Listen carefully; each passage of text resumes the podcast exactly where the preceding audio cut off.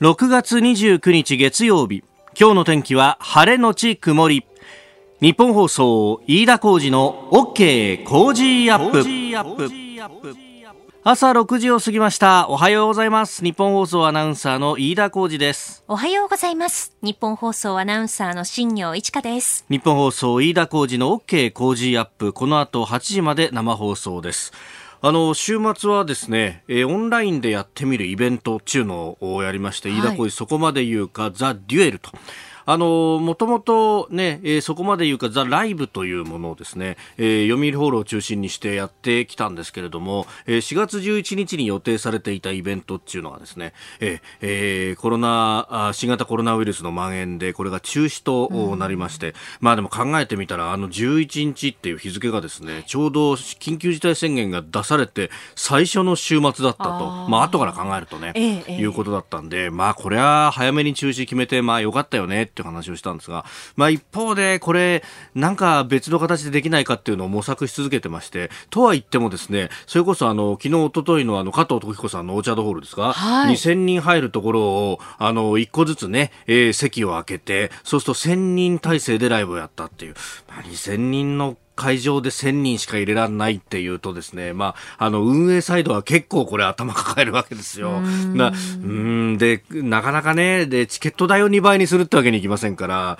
まあ、そうするとそういうこともできないよね、と。で、あの、オンラインでじゃあイベントやってみようと。ただ、オンラインでイベントってなると、なかなか大人数がこう、出てきてですね、こう、そこらここらで喋り出すってことになると、聞きづらいし見づらいだろうというのもあって、まずは、えー、2人でやろうと。えー一人の話をじっくりと聞くという話で、えー、やってみようということで、えー、青山茂春さんと二人で、えー、やってみました、えー、そのライブ、えー、ご覧いただいた方からも結構メールをいただきました。ありがとうございました。えー、国士無双さんリアルタイムで見ましたと、えー、掛け合いに熱中したあっという間の2時間半でしたと。まあ2時間を予定したんですがちょっと30分ぐらい伸びたあわけですが、えー、日本を考えるためたくさんの種をもらいました。次回の早急な開催を待ってますと、えー、可能なら本当のライブの復活も期待していますと。いただきました。そう可能ならんですよね。えー、えー、他にも燃える闘魂さん素晴らしい内容でしたと。ありがとうございます。えー、それから名古屋からもいただきましたの。そう。インターネットのイベントは本当海外とかあるいは国内でも遠いところからでも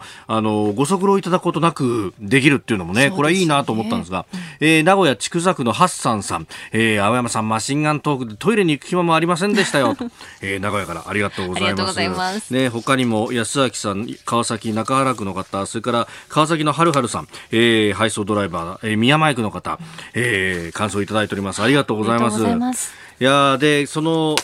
オンラインの中でですね、まあ、あのー、これ、ラジオと違って、えー、カメラで映るっていうことだったんで、はい、こういろいろと用紙の部分も私もいじられたんですが、えー、えー、今日のメールでもたくさん来たのがですね、いいですね。お腹だいぶ出てますよね。いや、まあそうですよね。ね これね、大変なことが起こりまして。どうしました？で、これ、あの、イベントが終わって、で、まあ、スタッフと軽く打ち上げもしてですね、で、いい気分になってこう帰ったわけですよ、家に。そしたら、玄関に妻が仁王立ちで立っていてですね、お前と。なんだ、あの、イベントはと。え、イベント良かったじゃないの？なんて言いながら、それでちょっと洗面所まで来いって言われてですね、洗面所に体重計が用意されてました。乗れと。い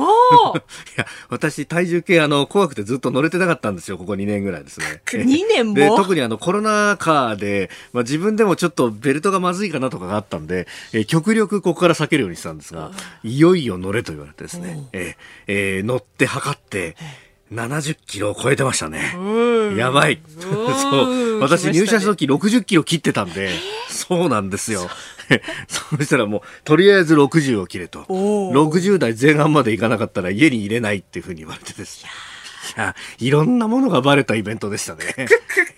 とりあえず、月が明けるとジムが再開するということなんで、頑張っていこうと思います。はい、はい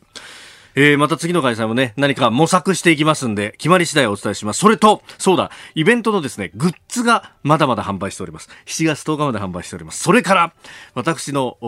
著書、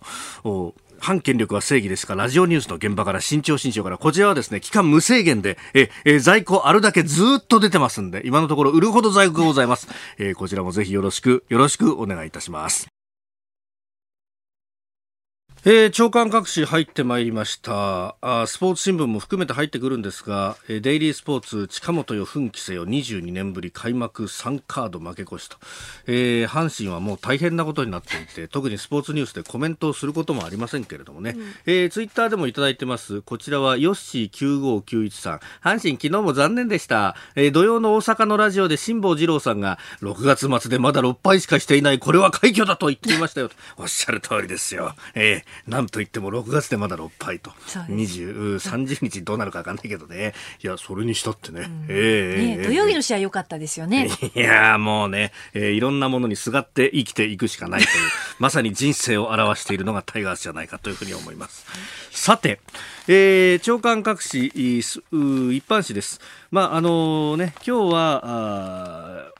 週末が明けてというところですので各紙バラバラというところですが朝日新聞は、えー、特集災害大国命を守るというもの、まあ、これずっとやってますけれども、えー、中小の河川、えー、川では浸水想定が進んでいないと、えー、8000ある河川の5割で区域が未指定になっているという、まあ、ハザードマップが作られていないという話ですね、えー、それから読売新聞は、えー、ツイッターやフェイスブックといったソーシャルネットワークサービス SNS で中傷された被害者らが、えー、投稿者の情報開示を求める裁判を起こしても、えー、裁判所が認めないという司法判断が相次いでいるということが出てまいりました。まあ、SNS、まあ、Facebook はそうでもありませんが、Twitter など匿名が多いので、まあ、そういったところで、えー、開示が進まないと、えー、これは問題なんじゃないかという記事。えー、それから、えー、毎日新聞は NHK のかんぽ生命の不正販売を報じた番組をめぐる、えー、日本郵政グループの、ね、抗議に NHK の経営委員会が同調していたんじゃないかという、まあ、経営委員会が、えーまあ、番組の中身にまで介入ということになってくると、それは放送法に抵触するんじゃないかという問題。まあ、確かに、あの、放送局の、に勤めてる人間からしてもですね、その、番組の内容っていうのは基本的に、まあ、番組担当者、まあ、あの、会社側に、えー、編集権があると。経営委員会はそのオブザーバーですから、そこが権勢を振るということになると、このガバナンスがどうなるという話にも当然なっていくというところ。まあ、これ各局もね、詳しく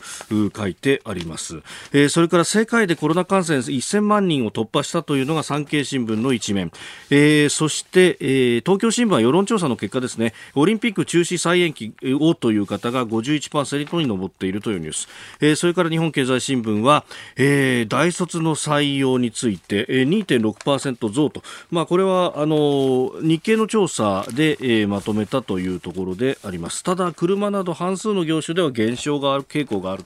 というようなことが出てきております。一面ご紹介しました。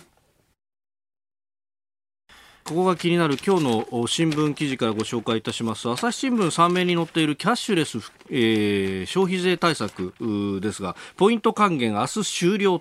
という記事であります、まあ、あの消費増税対策でね、えー、キャッシュレス決済、まああのなんとかペイとかねあるいは、えー、スイカとかそういうようなもので、えー、決済をするとポイントが返ってくるとかあるいはすでにそのポイント分を値引きしてね、えー、買い物のところで出してくれたりなんかするお店もありますけれども、まあ、こういった、あの、ポイント還元が明日には終了すると、もともと6月いっぱいと言われてましたんで、まあ、そういうことになっていくわけですが、まあ、そもそも論としてですね、私はあの、消費税の増税っていうものに反対してましたんで、そこに付帯するこのキャッシュレス決済のポイント還元というものも、で、あの、こんなもので痛みは取れないから、えー、えー、こんな複雑なことやるべきじゃないと。まあ、そもそも消費税なんか上げるべきじゃないっていうのはずっと言ってきたわけなんですけれども、まあ、ただですね、あの、上がってしまって、そして今キャッシュレス決済でポイント還元が、えー、されていると、まあ、結構このポイント還元で、えー、少し助かっている部分っていうのは当然あると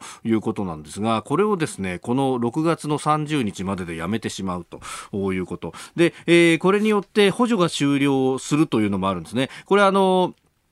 ポイント還元の部分で、あの、僕ら消費者が得をするという部分もあるんですが、これ、あの、決済端末導入とか、その辺をですね、公費で補助をするというのが、中小店舗やチェーン店などにもあるということで、で、あの、手数料も補助してくれるっていうのがですね、あって、これ、あの、お店やってらっしゃる方で、クレジットカードのあれ入れようとすると、決済するときに、その決済の何パーセントか手数料で持ってかれると、これがまた何パーセントかがよくわからないっていうのが非常に不思議なところでもあるんですが、で、それがあるから、いや、実はあの、現金でこれ払ってもらった方が、お店としては助かるんだよなっていうのがあったりもするというふうにも言われてます。で、その部分の決済の手数料の補助というのもあるんですが、それも含めてですね、これあの、事業が終わっちゃうと、当然ながら、えー、なくなってしまうということになります。え、ですんで、この朝日の記事にも、え、補助終了ならやめるお店もと、まあ、それはそうですよね。で、あの今この期間は、その補助があるんで、決済手数料結構ゼロっていうような、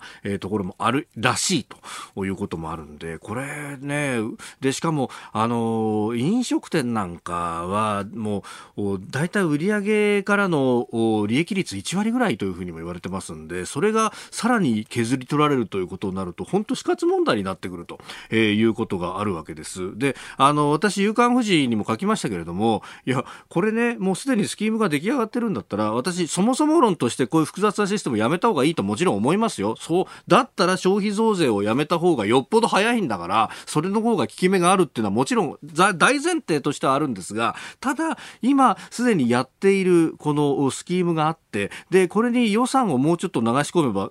伸ばすことができるんだったら、当座これ伸ばすべきなんじゃないかっていうことも思うわけですよ。というのも、あの、このコロナウイルスの影響によって非常に経済が冷え込んでいると。で、しかも、あの、西村経済再生担当大臣はですね、え、えー、5月の末の段階で、これ、あの、外需ってものに頼るわけにいかないから、やっぱ内需でお金回していくしかないと。えー、内需、えー、個人消費だったりとか設備投資だということを言ってるんでしょうと。だったら、この個人消費を少しでも下支えするキャッシュレスのポイント決済も不十分とは言いながらですね、えこういったものもやってってええ全体として景気支えなかったらどうすんのと思うんですけれども残念ながら明日でポイントはキャッシュレスのポイント還元終了だということであります。ここでポッドキャスト YouTube でお聞きのあなたにお知らせです。ラジオの日本放送飯田浩司の OK 工事アップではお聞きのあなたからのニュースや番組についてのご意見そして新型コロナウイルスについてお仕事への影響生活の変化政府の対応へのご意見などぜひメールツイッターでお寄せください。番組で紹介いたします。海外でお聞きのあなたそして関東以外の地域でお聞きのあなたメッセージ情報もお寄せください。よろしくお願いします。6月29日月曜日、時刻は朝7時を過ぎました。改めましておはようございます。日本放送アナウンサーの飯田浩二です。おはようございます。日本放送アナウンサーの新業一華です。あなたと一緒にニュースを考える飯田浩二の OK 工事アップ。7時台はコメンテーターの方々とニュースを掘り下げます。今朝のコメンテーター、評論家、宮崎哲也さんです。宮崎さんは関西社からのご出演です。おはようございます。おはようございます。よろしくお願いします。評論家の宮崎です。どうも。えー、番組エンディングまでお付き合いいただきます。よろしくお願いします。お願いします。では最初のニュースこちらです。西村大臣、緊急事態宣言の再指定は必要ないと発言。新型コロナウイルスの新たな感染者数が昨日東京都で60人と緊急事態宣言の解除後最も多くなったことについて西村経済再生担当大臣は現時点で緊急事態宣言の再指定や都道府県をまたいだ移動の自粛を求める必要はないとの認識を示しました。えー、ゴールデンウィーク中87人が確認された5月4日以来の60人超えということ、まあ、若い世代が中心だと言われておりますが宮崎さん、際して必要ないと発言されました。うん、まああのー、特にねその、はい、都道府県をまたいだ移動の自粛なんていうことがなると、ほら、あの、GoTo キャンペーンとか、はい、はい。8月からやろうとしてるらしいですから、えー、それに影響を与えることも配慮して、はい、えー、まあ、とりあえずね、緊急事態宣言はそもそも緊急事態宣言によって、うん、あの効果があったのかどうかということも、はい、今、疑問視されているところ部分もあるので、ちゃんと検証しなきゃいけない、うん、大阪で検証してますね。そうですね、ですから、そこもあって、再指定の必要はないということなんだろうとは思うんですけれども、はい、じゃあ、一体どういう状況になると、再指定が必要なのか、特にやっぱり私はね、うんはい、えー、現時点でのこの感染者数と。ということ、はい、まあ、私はあのこの番組でずっと感染者数というのは参考値に過ぎないということを、え言ってきましたけれども、うん。おまあ、とはいえあの感染者数ということを注目すると、ええ、東京の感染者数というのはやっぱり、えー、多いなという感じがします。例えばこのお同じ昨日の、はい、うんと関西の2府4県の、うん、感染者数とは10分の1です。あなるほど。6人。一桁6人。大阪5人 ,5 人京都1人。ですからね、これがじゃあ100人になって、東京が100人とかっていうことになった場合に、はい、どうするのかということは、ちゃんと検討しなきゃいけないと思いますね。まあね、あの指定して、そして解除してっていう一連の流れがあった中で、ね、どういう基準だったのかっていうのは、まあ、今後の検証も含めてきちんと示さないと、次の手もどう打っていいのか。ちょっと明確にならないですよね。ねまあ、一応ね、あの西村大臣も、はい、東京都から近県に広がっていることを警戒していると、首都圏各県の状況のデータマッピングを行っており、どの地域で、えー、どことの関連で新規感染者が出ているのか、これまで以外のクラスターがあるのかをデータに基づきしっかり分析していくということはおっしゃっているので、はい、あの注視されているということは間違いないと思うんですけれども、おこれがあのまたこのまたというか後手後手にならないようにえーはい、まだこれもね第2波と言っていいのか、まだ第1波がの、えー、あのー、続いているということなのか、もうこれもよくわからない状況なんで、ん。えー、引き続きこう注視しておくことが必要だと思う。ただし、はい、夏ですか、あこれとね、もうもう一つこう良くない話としては、はい、夏にね、ひょっとすると下火になるかもしれない、季節的な要因で下火になるかもしれないというふうなことを前回あの話したかと思うんです。可能性があるっていう、ね、可能性があると、はい、やっぱり結局、東京の状況を見てると、下火にはならないと。みたいですね。まあ、これだけ30度超えの日があっても、やっぱり患者数っていうのは、そうそう減ってこないっていうのは、そういうことなんですかね。えー、とただし、えー、夏夏なので、冬と違ってね、まあ、その普通の肺炎になる方とか、インフルエンザにかかる方っていうのは減っていくので、はい、医療機関に余裕が出ていく、キャパシティが出てるのは事実なんで、そこの部分は、あのプラスいいことなんですけれどね、まあ、ただ、ちょっと気になりますね、東京の状況というのは。うん。えーまあ、この先がね、本当どうなっていくかということも含めて、えー、注視していかなきゃいけないと思います。えー、まずはあ緊急事態宣言再指定の必要はないという西村担当大臣の発言からあご紹介いたしました。おはようニュースネットワーク東京有楽町日本放送キーステーションに全国のラジオ局21局を結んでお届けいたします。時刻は7時11分になるところです。おはようございます。日本放送アナウンサーの飯田浩二です。今朝のコメンテーターは評論家の宮崎哲也さんです。えー、さて週末各地大雨でしたけれども今現在ですね、えー、大雨の警報が出ているところはありません、えー、ただまあ明日以降も全国広い範囲で雨の予報が出ているところがあります。雨の季節です。どうぞくれぐれもご注意ください。えではこの時間取り上げるニュースこちらです。香港国家安全法案明日成立の見通し。中国が香港の統治に直接関与するための法律。香港国家安全維持法案は北京で行われた全人代全国人民代表大会の常務委員会で審議が始まりました最終日の明日採決される見通しで可決されれば香港の一国二制度は形骸化する可能性があります。えー、アメリカは対中制裁として中国共産党体制の現職及び退官した当局者に対しビザの発給の制限の措置を課すと発表しております。さあまあなんというか来るところまで来たのかというね香港これで終わってしまうのかと思います。いや本当に来るところまで来たという感じなんですけれどまあ香港が終わるというかどういう終わり方なのかっていうことなんだと思うんですけどね、はい、まあ、要するにこの中国の中の、ええ、うん、外に開かれた、うん、えーうん、金融経済のあのセンターとしての香港の価値というのは、はい、ものすごくこれで下がってしまうことは間違いないだろうとこういうふうに思います。つまりこうそういうこのうんなんていうか経済の自由というのは基本的に言論の自由とかっていうものを、はいえ。ーおまあ、自由一般をこの基礎として、えー、培われるものですから、はい、そういったものがこう失われてしまうことがあこの法律が成立すれば確実ですので、えー、なんで私はね、はい、まだにこう香港というのは、ええ、金の卵を産む鳥であろうと中国にとって、はい。えー、北京の政府にとってもそういうものであったであろうに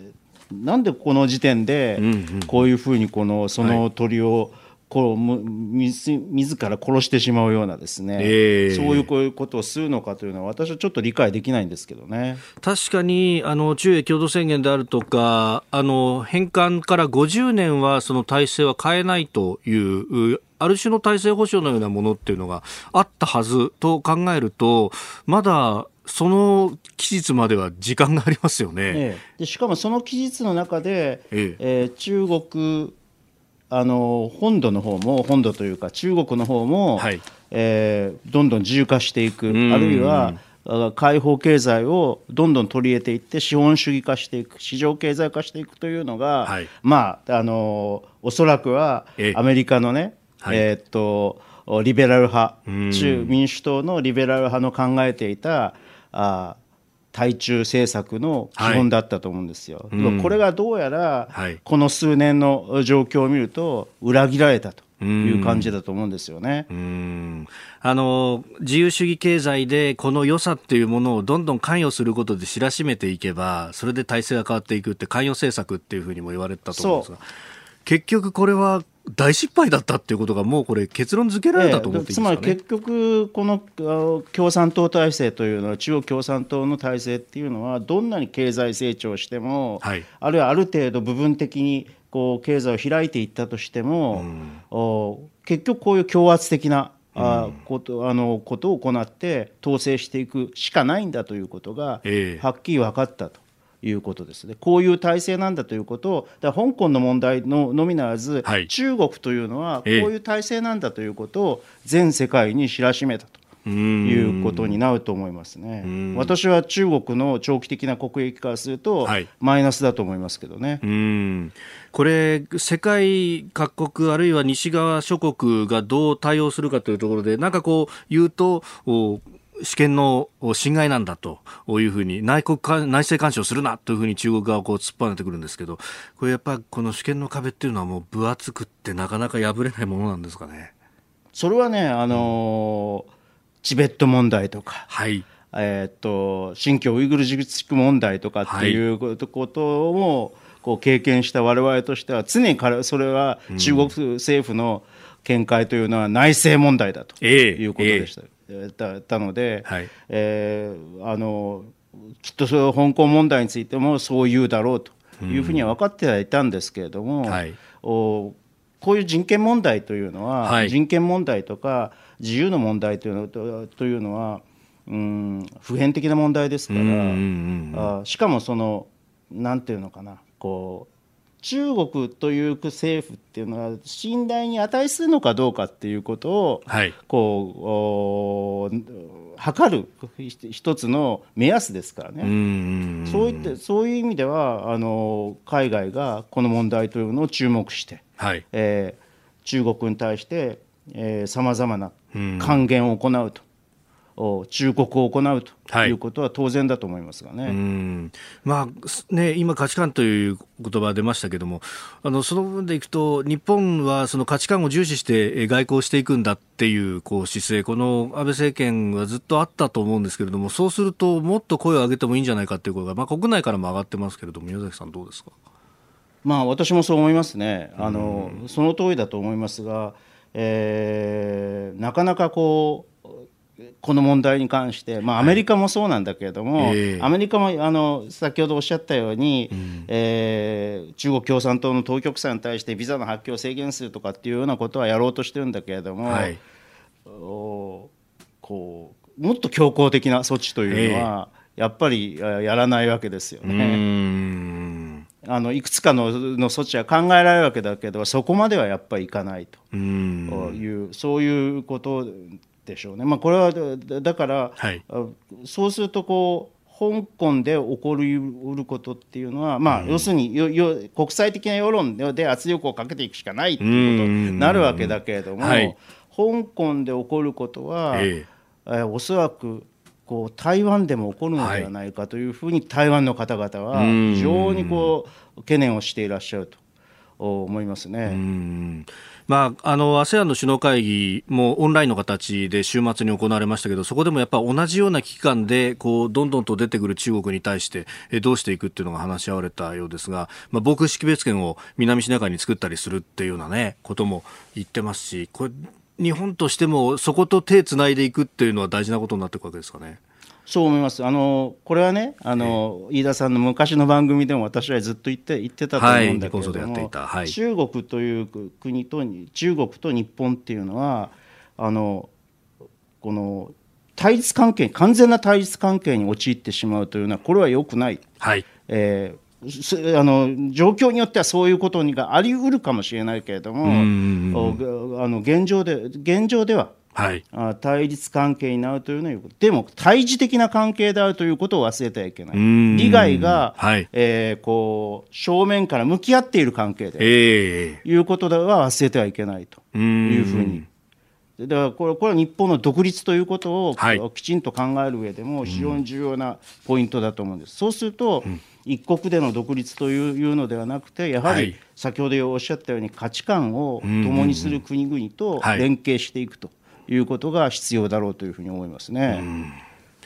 えー、そしてもう一つ用意していたニュースがリニア中央新幹線についてです JR 東海の金子社長と静岡県の川勝知事が、えー、先週の金曜日に、えー、トップ会談を県庁で開いたということですが、まあ、ここで分かってきたことが、えー、計画通りの27年2027年の開業が困難になったと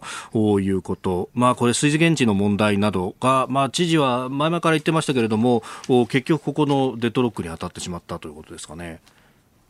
そうですね。トンネル工事の影響で、えー、大井川の水量が減るという懸念というのがあるということなんですけれども、はい、まあ、それをはっきりしないと。科学的根拠が示されていないということでですね、はい、えー、とりあえずだからまあ川勝知事もリニアそのものには反対してはしているわけではないというふうにおっしゃってはいるんですけれども、まだあ、はい、隔たりがあると、そこの隔たりが埋められていないということで、遅延するということになったと。でも私はね、はい、あのこの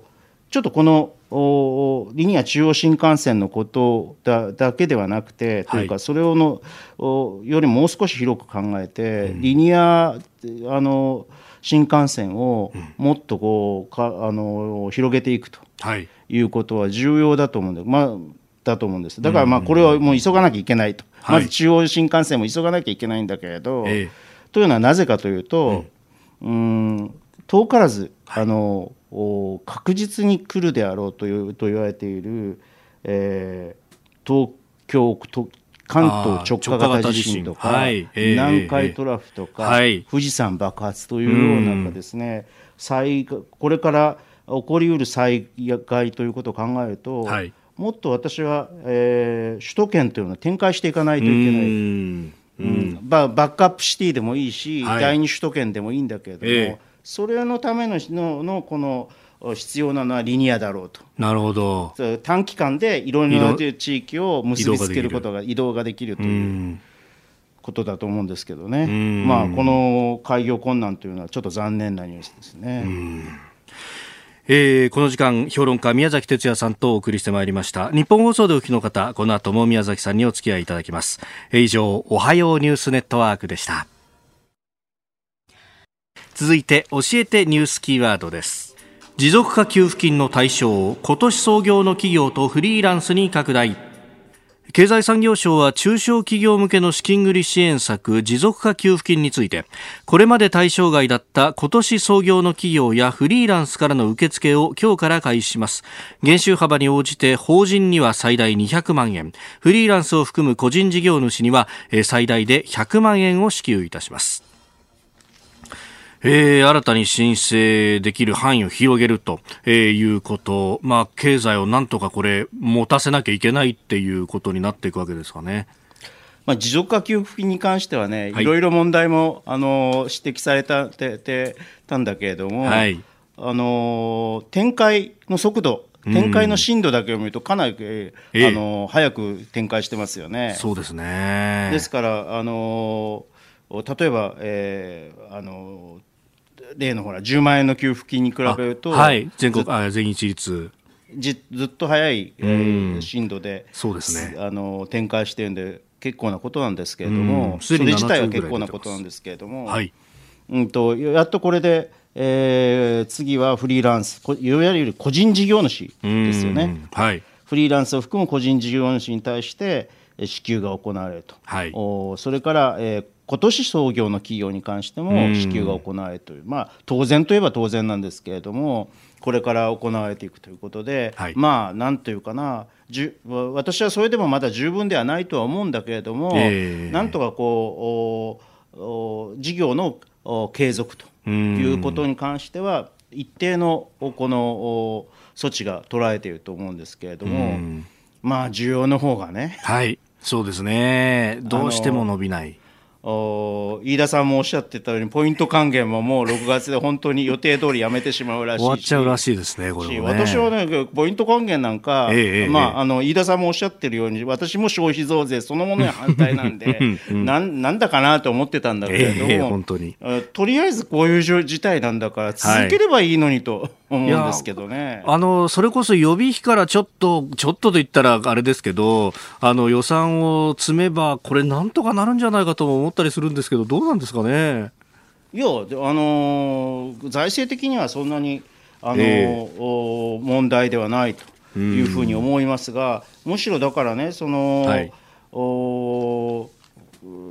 個人の現預金っていうのが、はい、もうね、1000兆を超えちゃってるんですよ、これ、ここへ来て伸びてるという話がね。そうそう、伸びてきてると言ってると、はい、あのここれはまあ、ある意味で結構なことで、別にこう日本は貧困になっているわけではないということの証左でも,、でもあるとは思うんですけれども、えー、逆に言うと、みんな使わないで貯金するという状況になっていて、おそらくはコロナによってその傾向というのがもっともっと高まったであろうと。はいいうことはやっぱり需要っていうものをなんとかしなきゃいけないということが、あこの鍵になってきてこういう場合に需要を喚起できるのは政府の支出しかないわけですけれども、はいえー、まあ、未だにねこうあのテレビなんかでね、はい、えー、っとこの日銀が、はい、あのお金を吸って、うんうんうん、えー、1000兆円の国債を買ったんだけれども、はい。えー、60年後には国民の税金で償還しないといけないなんていうことが、はい、あそれが決まっているなんていうことをおっしゃるっている方が、で私はそういう方方に対とか、まあ、日本の財政が危機的な状況だとかっていうおっしゃる方に対して、はい、大体こう怒りまくるという まああのね、えー、前やっていた夕方の番組時代からそのそうそうそうそう。大体ねこれね国はい、国際60年償還ルールっていうのは、えーえーえー、ああの昨年のね9月に、はい、えっとあの財務省自体がおおあ2019年の9年の9月に財務省自体がこの廃止を検討するという財務省がですよ。はい、あの財務省が、まあ、ある意味根拠にしてたこれ法文ですよね。えー、これがね朝日新聞によって、はい、えー、今年の2月18日に報道されてたんです明るみに出たんですけれども、うん、まあ基本的にね、えー、国際60年償還ルールなんていうこともも取ってる国なんてないんです。うん基本諸外国では国債の元本は借り換えて残高を維持して、利払いだけ行っているというのが現状で、えー、コロナ状況の中でこの傾向というのはもっと続いていくと思いますから、はい、えー、っとおしかも統合政府というこのもう財政派の人たちも認めるようになった統合政府という考え方を取ればですね、要するに政府が親会社で、えー、中央銀行国際家庭に中央銀行や政府系金融機関で子会社というか,、いうかでそれはこう統合できると。とい。うことを前提とするならばですね、えー、あの全くあの日本のこの財政状況というのが何かお金が出せないと、うん。うん、こういう危機のにあってもお金を出すことはできないというような状況ではないと。はい。まあ、だからインフレだけはね、はい、あの心配しなきゃいけないんですけど、まだまだまだそういうインフレになるような状況ではないですから、むしろデフレショックという状況ですから、はい。えあの心配する必要ない。だからいろんな形で、はい、あのとりあえず今はね、あの需要を喚起する、消費を喚起するということをやらないと、経済持ちません。だからね要するにね経あの経済回すって言ってんだけれど、えー、あのそんなに簡単に回らないんですよ、こういうことがなると、まあ、ね、ままた後ほどお話ししますけど、ね、まあ、その辺の、じゃあ、社会構造そのものとかをどうしていくべきなのかというお話は、えー、この後、えー、スクープアップのゾーンでじっくりとお話しいただければと思います。はい、教えてニュースキーワード、今日は持続化給付金でした。続いて、ここだけニューススクープアップです。この時間、最後のニュースを、スクープアップコロナ恐慌は来るのか?ポストコロナの社会経済。ジョンズ・ホプキンス大学の集計によりますと新型コロナウイルスの感染者が28日世界全体で累計1000万人を超えました南北アメリカ大陸やロシア、南アジアでの感染者が止まらない中、経済の回復に時間がかかり、先が見通せなくなっております。どの程度の強行を覚悟すべきなのか、どの程度致命的なダメージがあるのか、評論家宮崎哲也さんと探っていきます。えー、感染がね、ずっと続いていく、アメリカは第2波本格化かなんてことが言われていく、まあ先ほど宮崎さんも指摘されていました、こう、社会全体もこれ変わっていかないともはや持たなくなってくるということになってくるわけですかね。うん、あのねこのこの新型コロナウイルスによる感染というのがどのくらい重いものなのかというのはまだ諸説があって、はい、まあ、一番あの軽く見てる人にとっては、うん、えーとまあ、ちょっと風が、はい、あの重い風ぐらいだという人もいれば、大変この深刻な感染症であるという人もいて、はい、まだよく分からないとところが多いんですけれど仮にですよそれほどこうあのまあ、感染症として死者も大量に出てあの多く出ているので、ええ。ー、あのそあのそこそこ深刻なものであったとしましょう。例えばだから致命率が、はい、致死率が、ええ。えー、20%とかね30%に至るようなものではなかったとしてもですね、はい、えー、えー、まあ逆に言うと私はこのあのこういうのレベルの感染症で、はい、ここまで経済がてあの停滞してしまうかと、